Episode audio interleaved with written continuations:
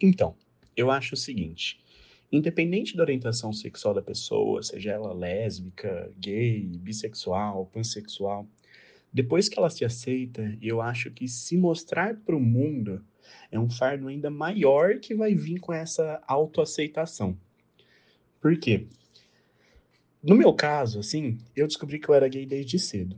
Na verdade, assim, eu sabia que eu gostava de meninos, que eu tinha uma relação diferente com os meus amigos. Eu olhava para eles de uma forma de uma forma diferente mesmo, e isso desde uns 10 anos de idade. E assim, na minha cabeça, eu nunca ia contar isso para ninguém. E isso ia ser o meu segredo, isso ia ser o meu segredo para o resto da vida.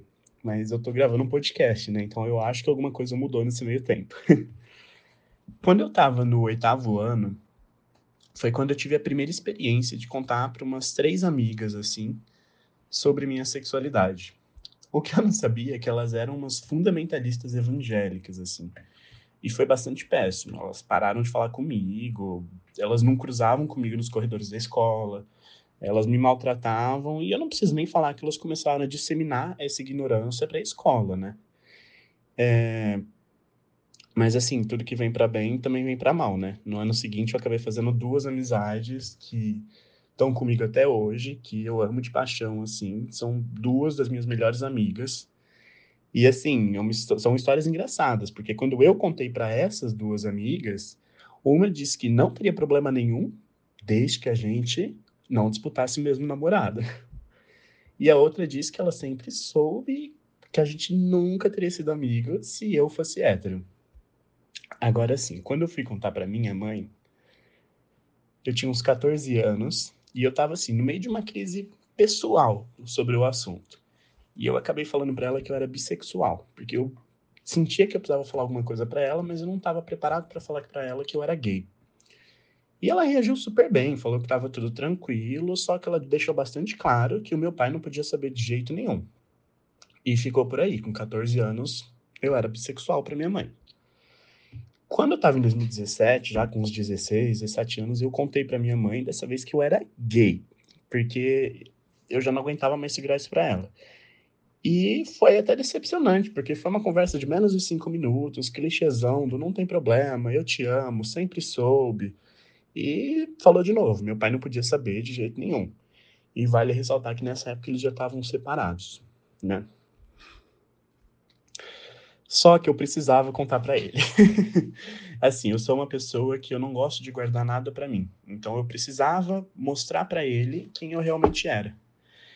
E foi assim, quando ele estava me levando para o cursinho, é, eu contei para ele. Ele chegou falando comigo de uma forma diferente. Eu falei para ele que eu era gay e isso, assim, evoluiu para um dos piores dias da minha vida. Eu acabei ouvindo umas coisas da boca dele que eu realmente acho que nenhuma pessoa jamais tem que ouvir de parente nenhum, de pai, de tio, de primo, sabe? É, que eu não trazia orgulho para ele, para minha família, um, que ele preferiria ter tido um filho estuprador, um filho bandido, que ele não via diferença entre eu ser gay ou ser traficante.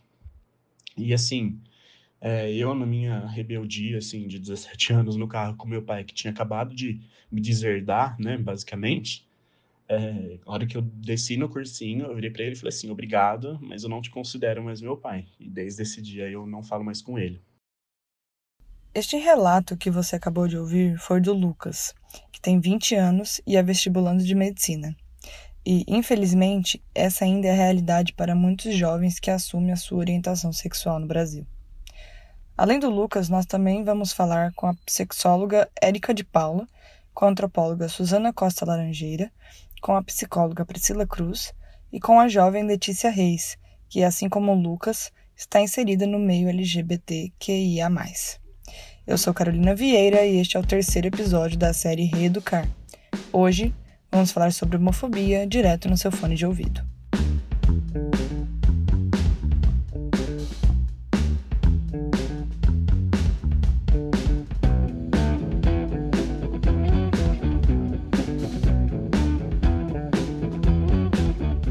Sejam bem-vindos ao 12 episódio do Fone de Ouvido. Para começar nossa conversa sobre homofobia, pedimos à socióloga, antropóloga e professora universitária Suzana Costa Laranjeira que explique qual a origem dessa demonização com a homossexualidade.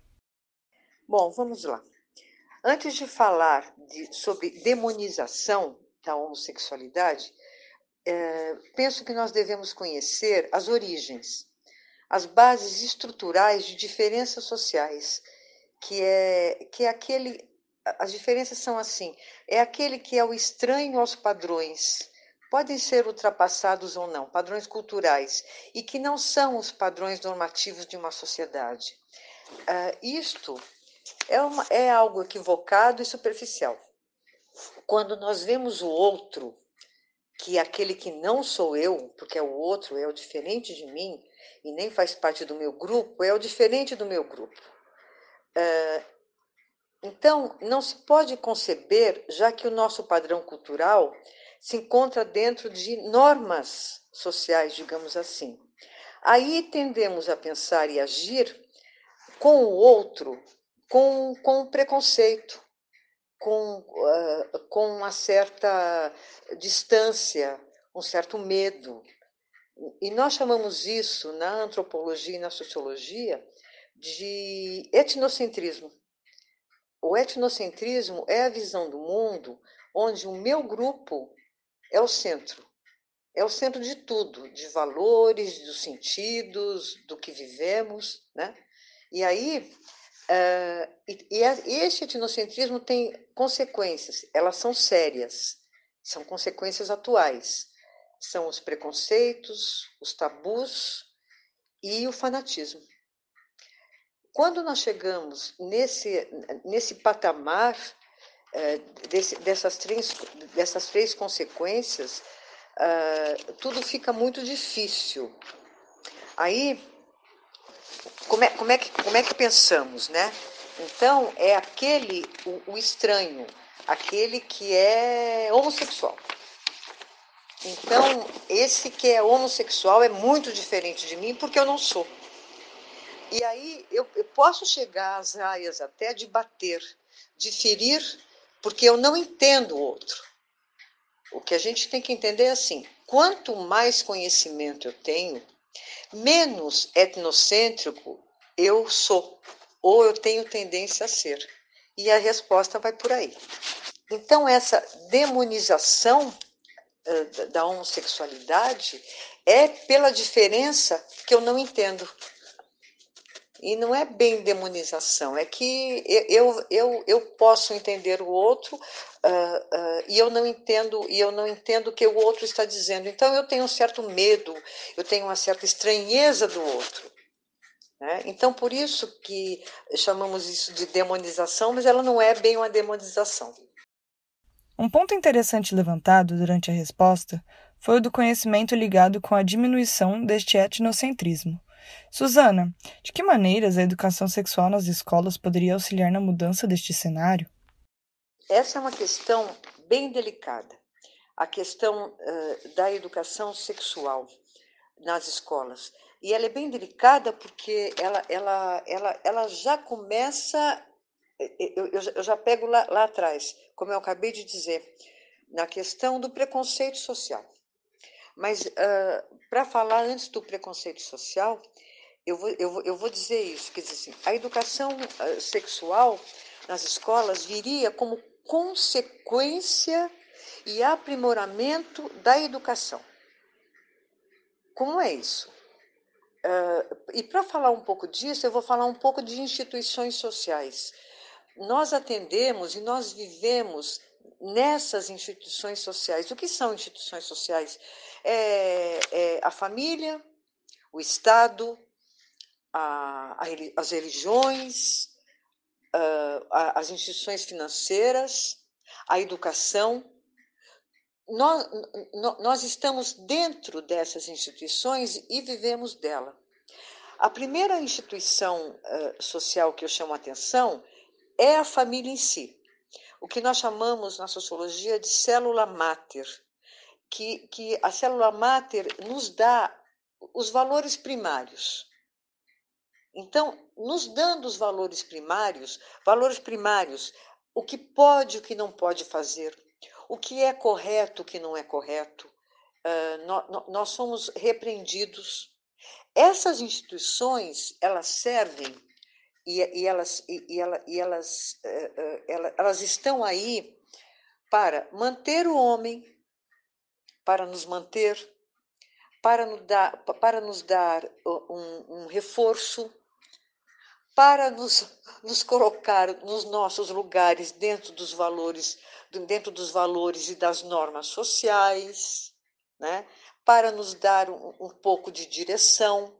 Para isso servem as instituições. E a primeira instituição é a família. Não é a segunda, a segunda seria a educação. Quando uma família é bem estruturada, e, e eu falo em todas as famílias, inclusive na inversão de valores da família pós-moderna que é uma família que ela pode ser, é, é, ela, ela, é, ela, ela é uma família, e é uma família constituída de dois homens ou duas mulheres, e isto, isto é uma inversão de valores, como eu, eu, eu citarei uh, mais para frente. Bem, aí ah, e, e, essa questão uh, da inversão de valores dessa família que é pós-moderna e, e, que atende bem uh, uh, a criança ser educada e ser criada por dois homens e duas mulheres, porque esta é uma família pós-moderna, como eu já disse, é, é, ela, pode se, é, ela pode se chocar com uma família tradicional. Né? Por isso, a questão da educação sexual ela viria como consequência. Né? Então, é, é, como é que eu vou responder? Se esses valores são ensinados de forma clara, livre, com, com, com o conhecimento devido para a criança, e, obviamente, né, na, na, na, na, na idade que a criança entenda e como ela entenda, quando esse conhecimento é livre, a tendência é, é nós formarmos é, indivíduos não etnocêntricos. Nós formamos indivíduos sem preconceito. Né? Por isso que é importante a questão da educação sexual nas escolas, porque nós, nós vamos dar a base para essa criança entender, uh, uh, para essa criança entender como um todo. Uh, então, o que que, por exemplo, vou, vou dar um exemplo o que, que é um o que, que é hétero, o que, que é heterossexual, o que, que é homossexual, o que, que é um transgênero, o que, que, é, um, o que, o que, que é um travesti. Uh, isto é fundamental para a criança crescer e aprender uh, os valores livres, sem preconceito. Nós agradecemos muito a Suzana por compartilhar parte do seu vasto repertório conosco.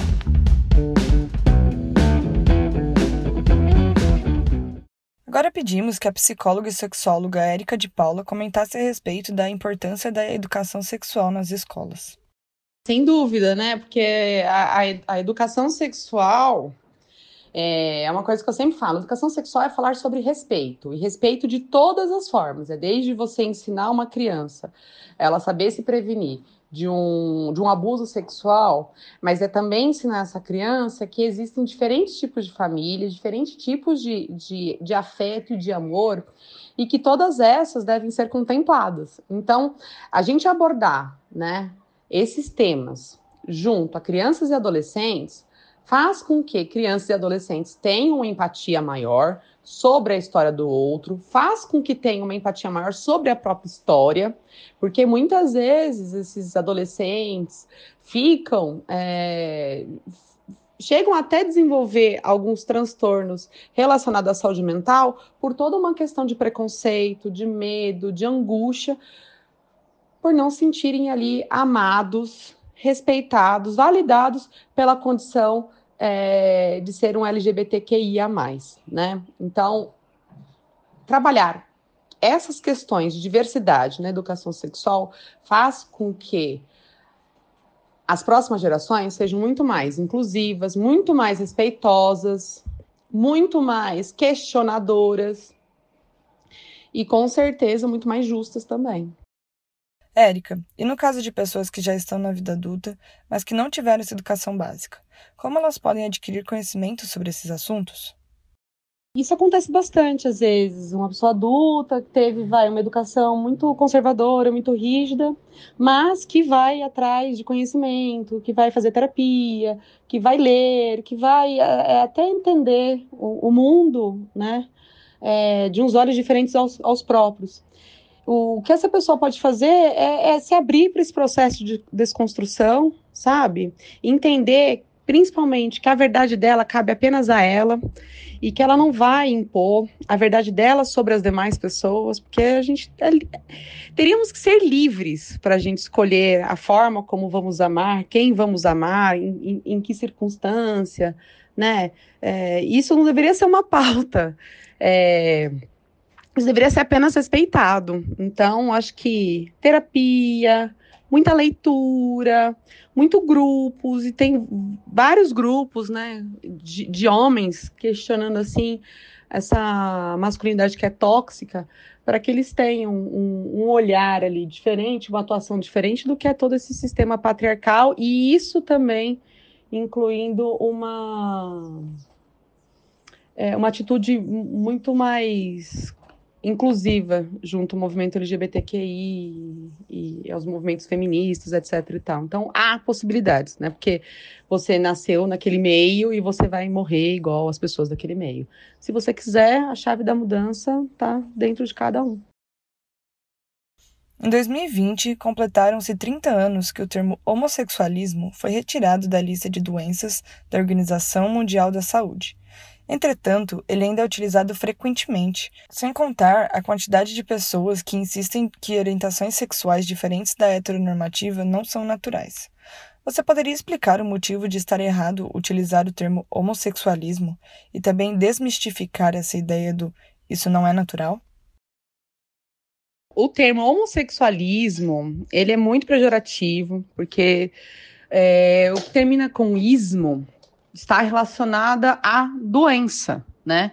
E ser homossexual é simplesmente apenas ser. Se a gente olhar para a espécie animal no todo, incluindo nós, os seres humanos, a gente percebe que 90% das espécies, né, apresentam comportamento homossexual. Então, isso quer dizer o quê? Né? Que isso faz parte da condição de um ser vivo. Então, é, se homossexualidade teria que ser enquadrado nessa questão, a heterossexualidade também, a bissexualidade também, todas as outras formas de orientação sexual. É uma condição apenas. E é uma condição que não está apenas restrita e voltado a, aos seres humanos.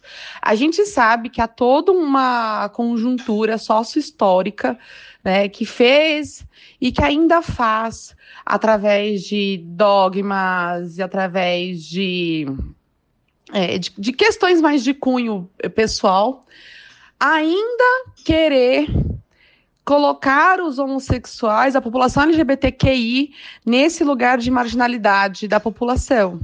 Só que durante todo esse, vai, tem uns 30 anos para cá, né, o que se vê é uma tentativa de uma sociedade mais inclusiva. Então, essa mudança do termo e a retirada da condição de homossexualismo no CID e no DSM foi fundamental e essencial para ajudar a, a parar essas arestas aí do, do preconceito que há, que houve no passado e que ainda há no momento do presente, para que a gente tenha um futuro muito mais inclusivo e mais responsivo também.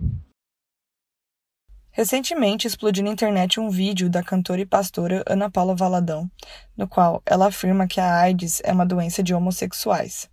Esse episódio só serviu para reforçar o preconceito contra os homossexuais e mostrar a falta de conhecimento a respeito de infecções sexualmente transmissíveis. Érica, você poderia desmistificar esse imaginário coletivo a respeito da AIDS? Ah, com certeza. Assim, a, a, é, a fala dela é uma fala totalmente criminosa, né? Até porque não é um, uma opinião, é um crime, homofobia é crime, e isso desde, se eu não me engano, acho que desde o ano passado, é, desde o ano passado, né, março desse ano, março, abril desse ano, é, o STF regulamentou para que os homossexuais pudessem, os gays pudessem fazer a, a é, doação de sangue, né, que era um absurdo não poder, e, e, e, parte desse não poder é por conta desse pensamento é, preconceituoso e criminoso de que a AIDS ela está apenas relacionada a essa população. E não, o que a gente vê em termos de estatística, a gente vê uma crescente muito maior entre heterossexuais, principalmente os mais jovens, ali os seus 15, 19 anos, e temos também uma crescente significativa entre idosos, né? Porque era aquele pessoal que não passou é, por todo aqui, o que foi a década de 80 e 90, quando estourou ali o HIV e AIDS, né? Então a gente vê que a fala dela não condiz com a realidade, é uma fala muito mais de cunho moralista, né? Que ainda utiliza de ferramentas e mecanismos de medo para a população, para tal convencimento, para que as pessoas continuem pensando igual à Idade Média. Qualquer pesquisa que a gente entra, através dos dados do Ministério Público ou Ministério da Saúde, a gente vai ver que, além de é, é toda essa falácia, né, preconceituosa, criminosa e, e, e de cunho moralista religioso, a qual essa cidadã prega, né? Eu vi, mas eu, sendo bem sincero, assim, é, eu, eu não. Eu acho que é o tipo de situação que a gente tem que questionar e falar assim, não, isso não é, mostra os dados ali reais, mas é o tipo de pessoa que não vale a pena esse tipo de palco, sabe? A gente tem que desmistificar isso, olha, não é isso. Esse pensamento retrógrado de peste gay não condiz com a realidade, não condiz é, com que a gente de fato vive e, e, e se tem aqui no Brasil, muito pelo contrário. Então, enfim. Érica, ao longo desse episódio, a violência contra os LGBTQIA já foi e voltará a ser citada. Você poderia explicar como os traumas provenientes dessa violência podem afetar na vida sexual dessas pessoas? Primeiro, que tem toda uma questão da síndrome do, do, do armário. É, a pessoa tem uma dificuldade, às vezes, de ser mais espontânea, de dar respostas que condizem muito mais com a verdade delas. Então, é, acaba criando meio que mecanismos sempre para se adaptar, sabe? À necessidade dos outros, à necessidade do, do ambiente. Então, tem toda essa condição da síndrome pós-armário que essas pessoas e, enfrentam, tem, e, e isso muita terapia para poder ser deixada de lado. E a gente não consegue ser feliz o, o tempo todo com o medo do nosso lado, né? Então, o, o sair com uma parceria afetiva, demonstração de afeto, né? O, os receios de, de repente, por conta dessa condição da orientação, ter algum tipo de impacto dentro das relações trabalhistas, né? Ou até mesmo das relações familiares, porque a gente precisa entender que a população LGBTQI também se casa, também tem filhos, né? Também se relacionam. E até hoje você vê questões dessas sendo distorcidas a nível judiciário é, para prejudicar, né? Quem, quem é. Então, é, existem N traumas que, que pode, de fato, afetar correlacionado à, à vida é, afetiva, à vida é, emocional e, e, obviamente, também a vida sexual, porque muitos, né, infelizmente, por toda uma questão de familiar, de conservadorismo, acabam desenvolvendo o que a gente chama de egodistonia. O que seria essa egodistonia, né? É, eu sei muito bem o que eu sou, do que eu gosto, como gosto, porém, por conta de toda essa demanda externa, eu me adapto para atender. Então, é o, é o famoso é, homossexual que está performando uma heterossexualidade. muitas vezes ele vem a desenvolver uma disfunção sexual porque ele não quer estar tá ali, ele não sente minimamente uma atração sexual para aquela pessoa, não sente minimamente uma, uma atração afetiva, mas está ali muito mais uma questão de, de performar, para atender a necessidade da, do meio. Né? Eu já atendi, não foi nenhum, nem dois, nem três casos assim, de pessoas que tinham questões de, disfunção sexual. Um era um rapaz com uma disfunção erétil, não conseguia ter ali uma, é, uma potência sexual, e o outro era uma moça que tinha vaginismo, ela não conseguia se permitir ser penetrada. Ambos eram homossexuais. Tinha essa ergodistonia por conta do meio a qual eles vivem. Muito obrigada, Érica, por ajudar a desconstruir preconceitos e por esclarecer pontos importantes sobre esse assunto. Por muito tempo, apenas os efeitos da agressão física eram punidos, enquanto outras formas de violência nem sequer eram reconhecidas. E apesar das pessoas estarem cada vez mais conscientes e esse cenário estar mudando, a violência psicológica ainda é menosprezada. Por isso eu pergunto para a psicóloga Priscila Cruz que seria essa violência psicológica e como ela pode afetar a vida de alguém. Bem, é, podemos dizer que a violência psicológica é toda ação ou omissão que causa, né, ou tem o objetivo de causar danos à autoestima, à identidade ou ao desenvolvimento de um indivíduo.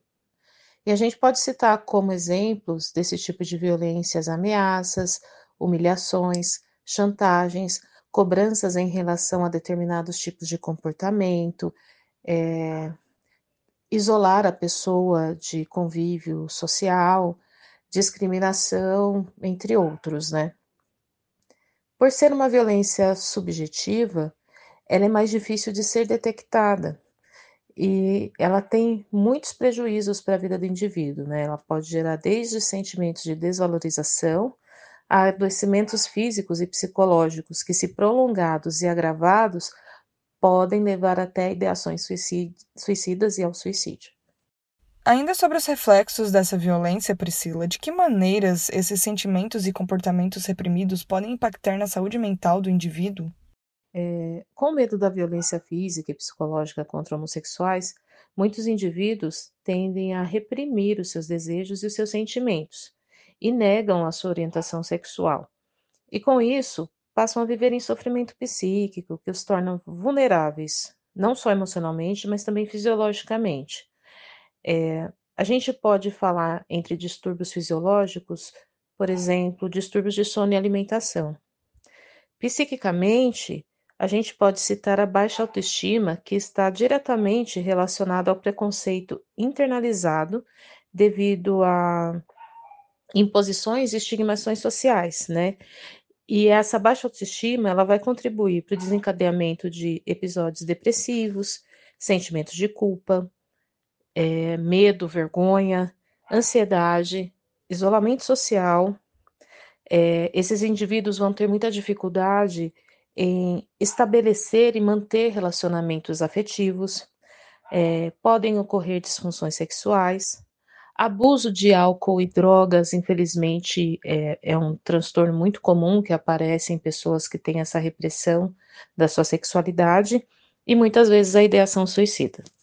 Já aproveitando o gancho deixado no final da última resposta, Priscila, o que as pessoas que estão em conflito interno entre a sua verdadeira orientação sexual e os valores sociais nas quais ela foi criada devem fazer?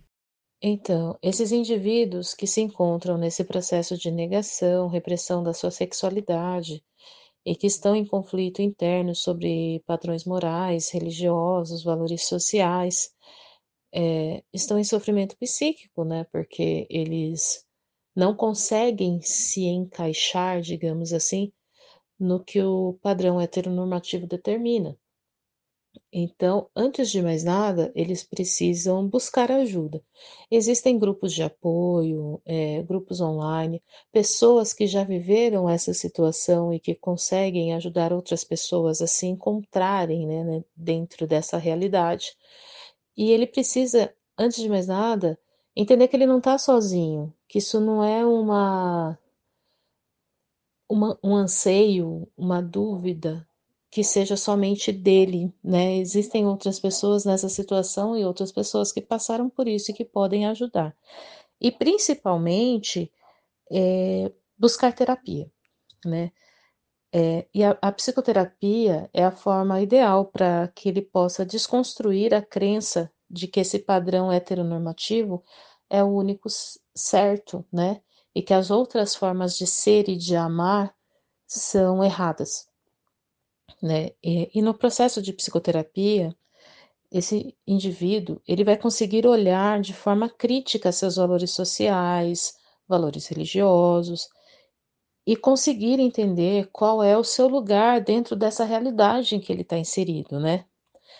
É, esse sofrimento psíquico, né? Essa essa rejeição de quem é, de quem ele é, né? É, o adoece a longo prazo. A gente viu isso, né? A gente já comentou sobre isso.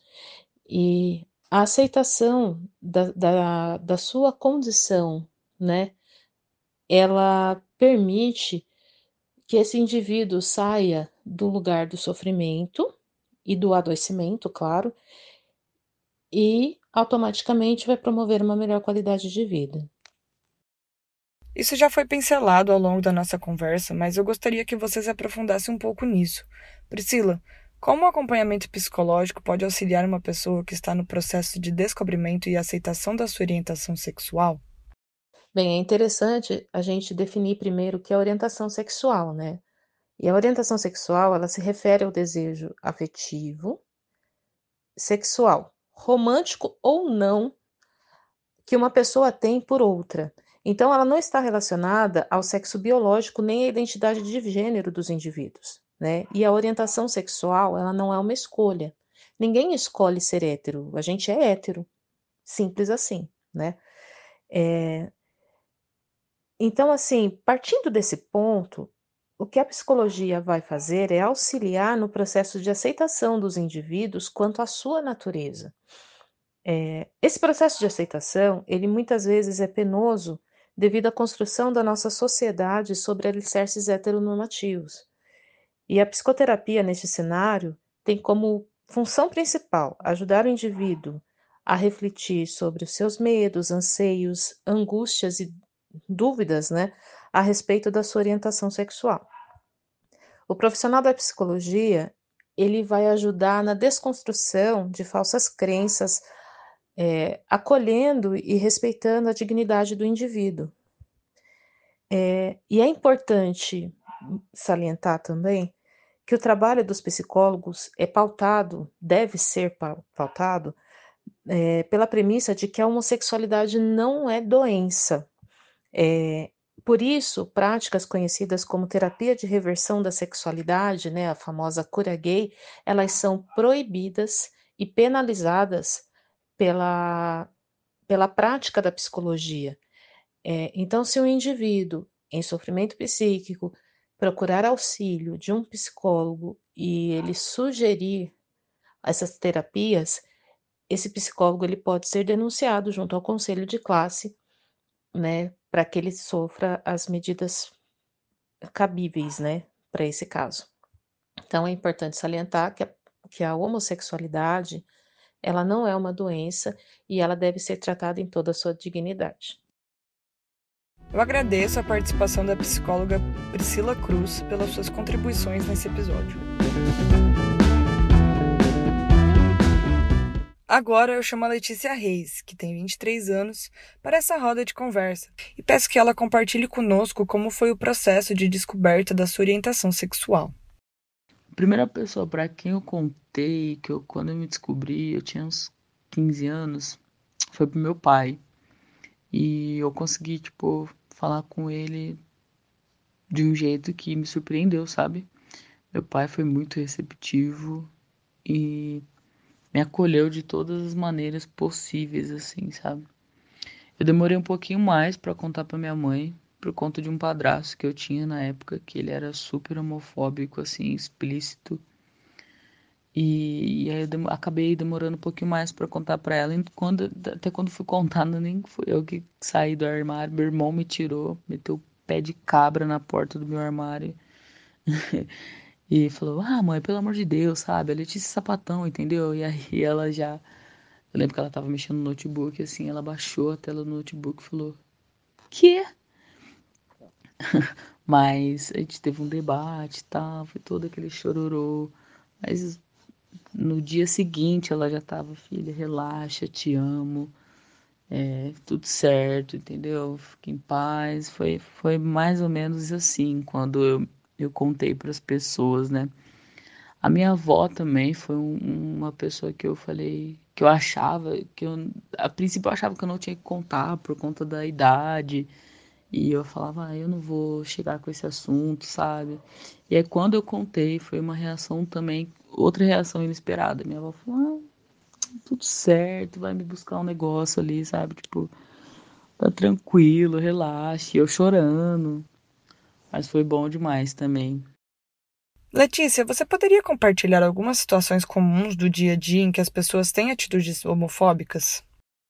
É, então, geralmente, é, essas situações, essas atitudes homofóbicas, elas são tão sutis, sabe? Tão, tão assim, quase que imperceptíveis, né? É, uma, é, um, é um olhar, é uma piada, é um comentário que, que todo mundo ri, menos você. É uma situação de, de vexame, é uma coisa, é uma coisa bem enraizada, mas é bem sutil sabe? Acontece de uma forma sutil, pelo menos para mim, enquanto uma mulher lésbica, né? Porque a gente sabe que essas atitudes homofóbicas para a população transexual, travesti, é já um pouco mais escancarado, né? E agora para o Lucas, você poderia comentar a sua experiência nessas situações do cotidiano? Essa é uma questão muito importante porque tem bastante coisa que a nossa sociedade normatizou. E assim, mesmo que você seja super a favor dos direitos LGBT, você vai na parada gay, você não teria problema de ter um filho do meio, é, às vezes você faz isso sem perceber. Para mim, uma das coisas que mais me irrita e que também é mais óbvia é a questão de xingamento e palavrão. Porque assim, é incrível como a gente se acostumou a se chamar, vamos dizer assim, de viado, de boiola, e mesmo que seja na brincadeira, sabe? É, eu mesmo uso bastante esse tipo de linguajar com os meus amigos, com as minhas amigas. Porque, como eu disse antes, assim, é uma coisa que a gente deixou decantar no nosso linguajar e se tornou normal. Muitas vezes, e dá para perceber isso claramente, a gente só fala uma palavra é, porque ela tem o teor agressivo que a gente precisa usar naquela situação. E a gente realmente não entende o que, que a gente está falando, né? Porque, igual eu falei, é uma coisa que a gente já normatizou, já decantou no nosso linguajar. É, eu não acho que numa sociedade maluca, assim, que constrói robôs, manda para outros planetas. Perdão, vou começar de novo, Carol, sorry. Eu não acho assim que numa sociedade meio maluca que constrói robôs, manda para outros planetas, que trabalha com edição genética, que desenvolve uma tecnologia mais louca que a outra cada dia e que faz questão de falar que é tão desenvolvida igual a gente faz questão de pontuar, eu não acho que a gente precisa usar a orientação sexual para tentar afetar o outro. Porque até, até porque, no final das contas, a gente vai sempre esbarrar naquela máxima de cada um cuida de sua própria vida, né? E outra coisa que você percebe claramente hoje em dia e que eu gosto de frisar, que anda de mãos dadas com o machismo de novo, é, é, o lance de hoje em dia a gente ter uma conscientização muito maior acerca da nossa saúde psicológica.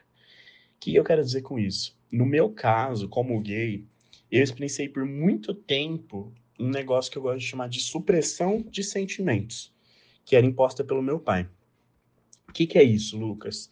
É, para ele, chorar era coisa de bichinha, conversar abertamente é, sobre sentimentos era demonstrar fraqueza, falar de amor era ser saquinho de pipocas, como eu vi por muitas vezes. Assim, em geral, ser sensível às situações era, não era coisa de homem.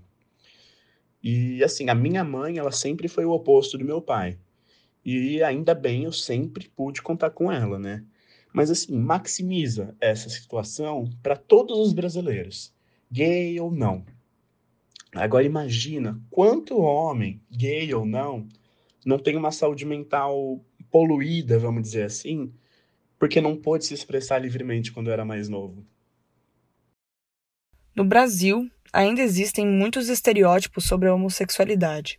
Eles estão ligados tanto com a falta de informação quanto com o preconceito.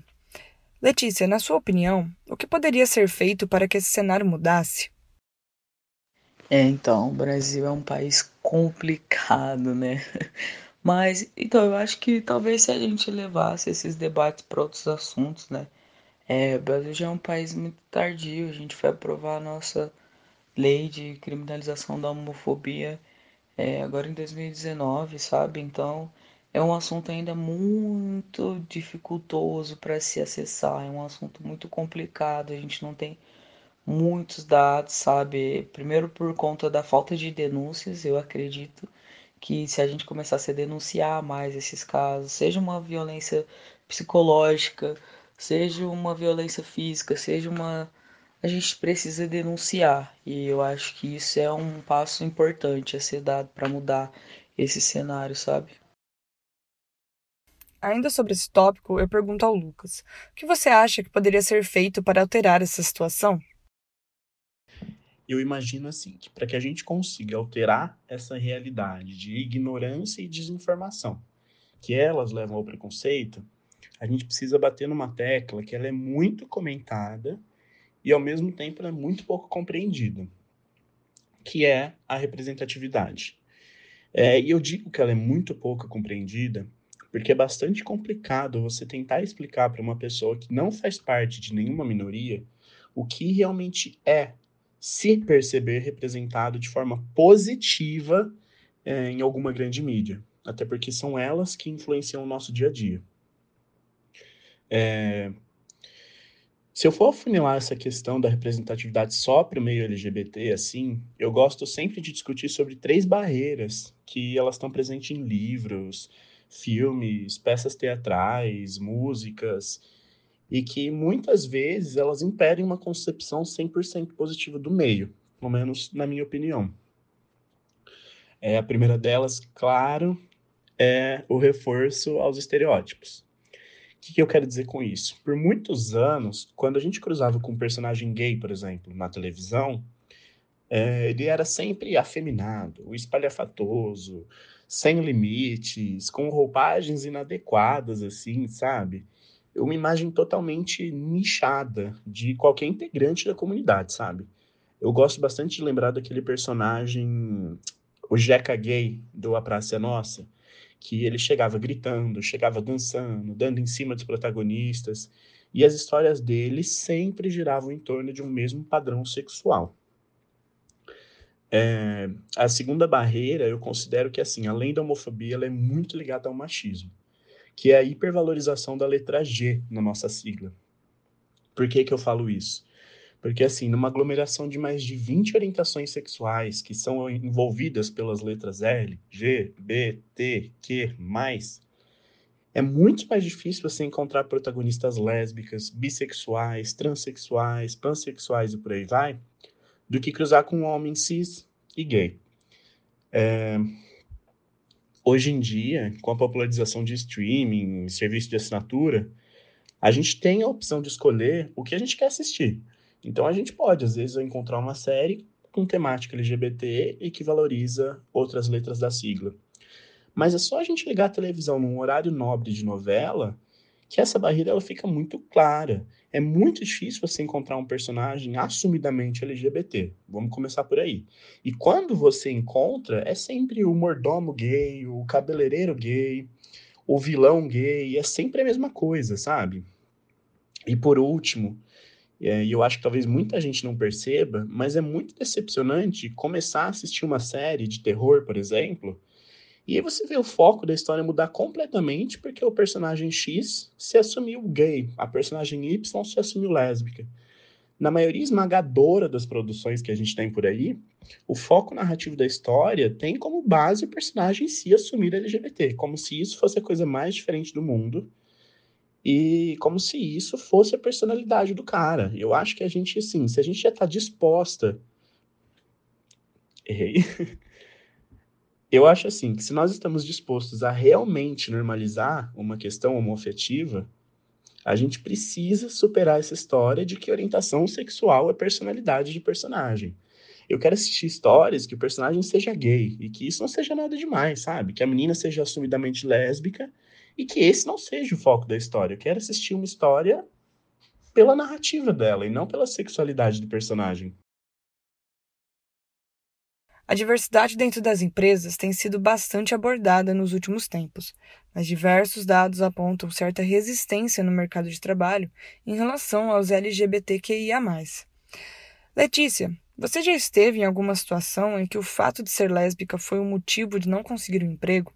Como você se sente em relação a essa realidade e o que você acha que poderia ser feito para mudá-la? Infelizmente, sim. Eu já passei por uma situação é, numa entrevista de emprego, no meio de uma, de uma a entrevista era coletiva para trabalhar numa loja que vende vestidos de festa. E aí no meio da entrevista, assim, entrevista correndo normalmente, tava eu mais umas, eu não me lembro agora exatamente, eram seis ou cinco meninas por aí. E aí no meio da entrevista a mulher apontou para mim e falou: "Você é sapatão?" Aí na hora eu consegui rebater assim de uma forma mais rápido. Eu falei, por quê? É pré-requisito? Aí todo mundo riu, ela ficou sem graça, né? Mas ela falou assim, então, porque realmente, quando ela falou, quando é desse jeito, eu prefiro nem entrevistar. E aí eu falei, então, quando a empresa é desse jeito, eu prefiro nem fazer entrevista. Podia ter me avisado lá no começo, que aí eu nem tava aqui respondendo que eu quero ser formiga, entendeu? Essas coisas de entrevista de emprego e me saí, assim, sabe?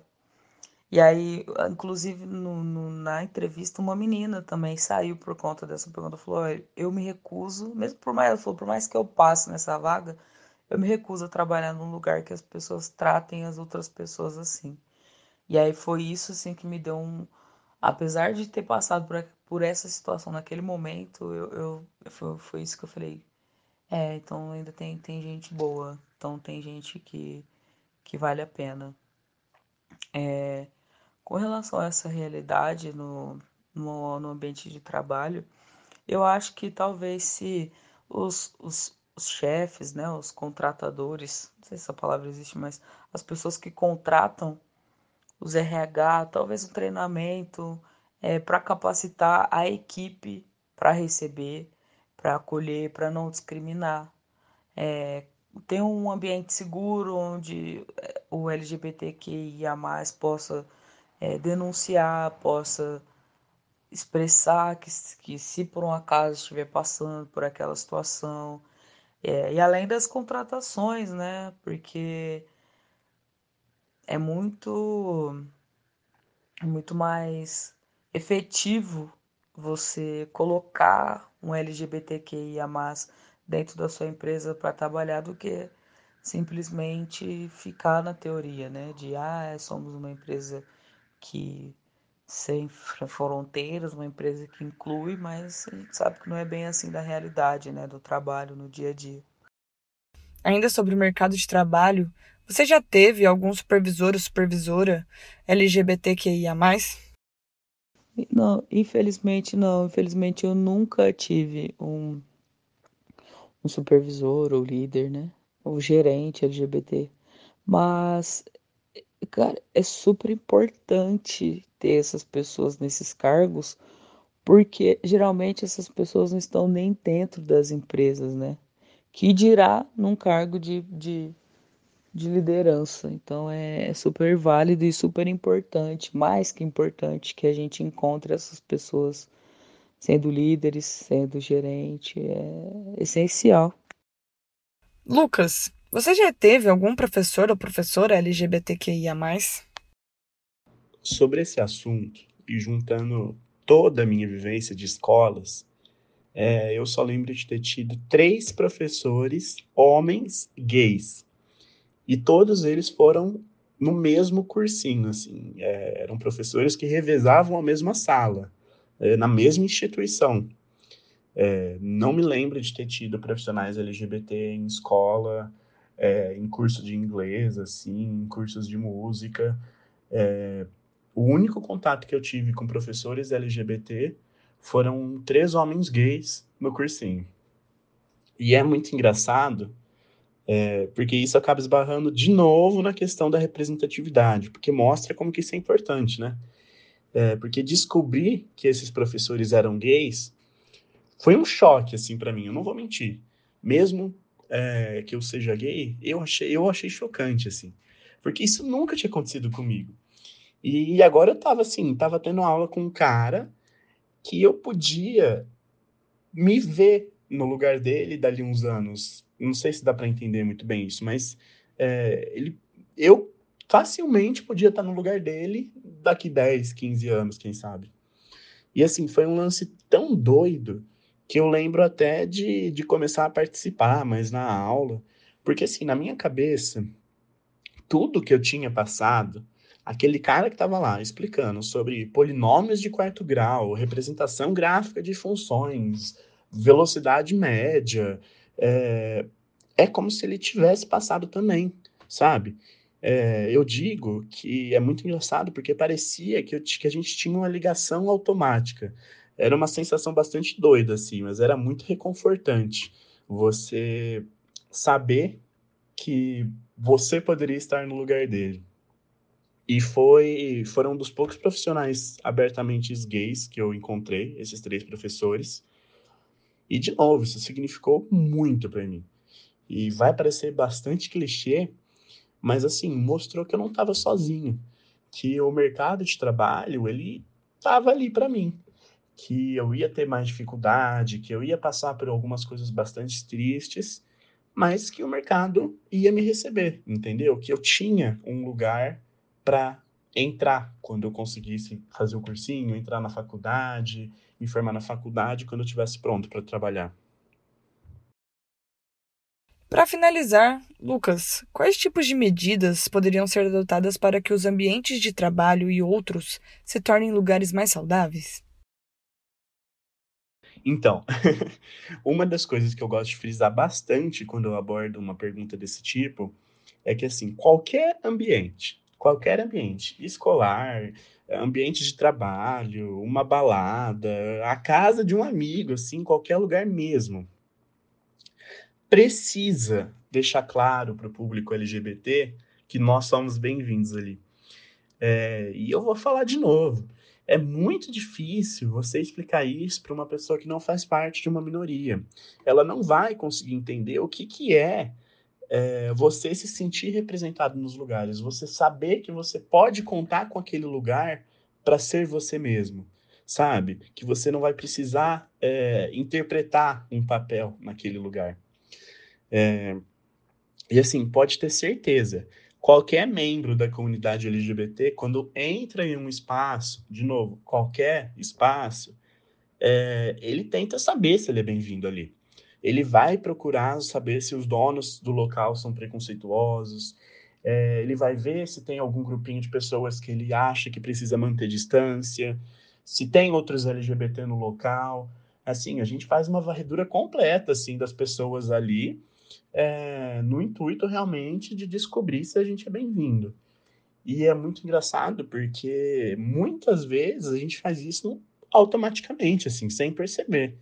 E não é uma coisa nem que a gente fala uma pessoa com outra, assim, um gay com outro, uma lésbica com gay, um transexual com um bissexual, a gente não comenta sobre isso. Porque já é um comportamento tão normal que pra gente não faz nem sentido comentar sobre isso, sabe? E o pior para mim é quando não, você não consegue achar indicação nenhuma se as pessoas do local gostam do, do, do meio LGBT ou se elas odeiam o meio LGBT. E aí você acaba frequentando aquele lugar, sei lá, uma balada. Você acaba indo naquela balada por anos, assim, sem saber se você pode ficar com o menino ali, se eles são tolerantes com, com beijo LGBT, ou se eles vão te expulsar, porque eles são completamente preconceituosos, sabe? E aí você fica com isso na cabeça. É, agora, quando você entra num lugar assim, que tem um colantinho, um cartaz com a bandeira do arco-íris, meu, é uma sensação inexplicável, assim, um alívio muito grande de saber que você pode contar com aquele ambiente, sabe? É, de saber, inclusive, que as pessoas tiveram o carinho de pensar em você e mostrar que você é bem-vindo ali. É, eu tenho uma história dessa com um serviço de aplicativo de carro. É, foram duas vezes que eu entrei no veículo, assim, e o console do cara tinha um colante enorme, assim, é, contra a homofobia. E eu posso dizer, assim, abertamente, foram duas vezes que eu fiz a viagem com muito menos de demonstrar qualquer. Foram duas vezes que eu fiz a viagem com muito menos medo de demonstrar qualquer trejeito, porque eu sabia que ali eu não ia ter problema se, se eu demonstrasse algum tipo de trejeito. Então, assim, de novo, deixem claro que nós somos bem-vindos, sabe? Coloca um adesivo, coloca um cartaz, ou faz uma campanha de marketing digital nas redes sociais, sabe? Mas, assim, dá qualquer indício para o público, dê qualquer indício para o público é, que a gente pode frequentar aquele espaço ali sendo nós mesmos, que, no, que nós somos bem-vindos ali e que vocês entendem é, as nossas preocupações. Nós agradecemos muito a participação da Letícia Reis e do Lucas, que compartilharam suas experiências e visões de mundo conosco. Esse episódio do Fone de Ouvido vai ficando por aqui. Eu sou Carolina Vieira e se você tiver alguma crítica, elogio ou sugestão, é só chamar o nosso inbox pelas redes sociais da Contem. Não se esqueça de nos seguir e continuar se informando. Obrigada pela sua atenção. Na semana que vem a gente volta com mais um episódio da série Reeducar, para você escutar direto no seu fone de ouvido.